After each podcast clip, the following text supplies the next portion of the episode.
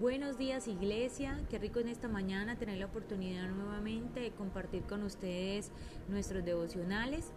Eh, hoy los voy a invitar a leer la palabra de Dios en Hechos 8 del 4 al 8, eh, que tiene por título Felipe predica en Samaria.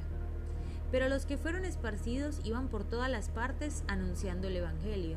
Entonces Felipe, descendiendo a la ciudad de Samaria, les predicaba a Cristo y la gente unánime escuchaba atentamente las cosas que decía Felipe, oyendo y viendo las señales que hacía. Porque de muchos que tenían espíritus inmundos, salían estos dando grandes voces, y muchos paralíticos y cojos eran sanados, así que había gran gozo en aquella ciudad.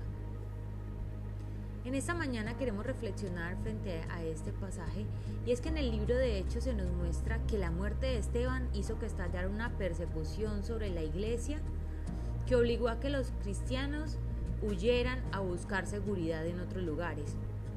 Pero no dejaron con esto de hablar de Jesús donde quiera que iban.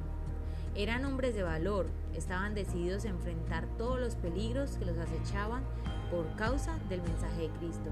Eran hombres buenos, tenían el Espíritu Santo en sus vidas y esto hacía que inspiraran respeto. Este capítulo narra grandes cambios en la primera iglesia de Jerusalén que, han repercutido hasta el día de hoy. Se puede decir que Dios usó la persecución para afectar el futuro de su reino. Uno de esos hombres que se desató fue especialmente Felipe. Había sido escogido como uno de los siete, era un discípulo común como usted y como yo. Pero fue Dios quien a través de la persecución lo provocó para usarlo y convertirlo en un gran evangelista. Dios respaldó su predicación con señales, milagros y prodigios en Samaria. Esto nos hace recordar que Dios trabaja junto con nosotros. Él no nos deja solos. Pablo nos deja un gran ejemplo y es que entendamos que con Jesús podemos hacer grandes cosas, aún aquellas que no nos hemos imaginado hasta el momento. Tan solo es necesario que usted y yo creamos y actuemos en su nombre como vemos que lo hizo Felipe. Él lo hizo en una región donde la historia nos cuenta que era un lugar menospreciado y que eran considerados los samarios como israelitas no puros y esto hacía que hubiera odio entre ellos. El cristianismo que Felipe estaba mostrando trajo una alegría a este pueblo, a los samarios, que ellos nunca habían experimentado. Este pasaje eh, nos muestra que Dios comienza a usar no solo a los apóstoles, sino a hombres comunes, pero llenos de fe, cuando las circunstancias y las pruebas los movieron a hacer cosas que no estaban en sus planes, las cosas empezaron a cambiar. Asimismo puede suceder con nosotros. Dios nos puede sacar de esa zona de confort para llevarnos a hacer cosas inimaginables donde Él muestre su poder.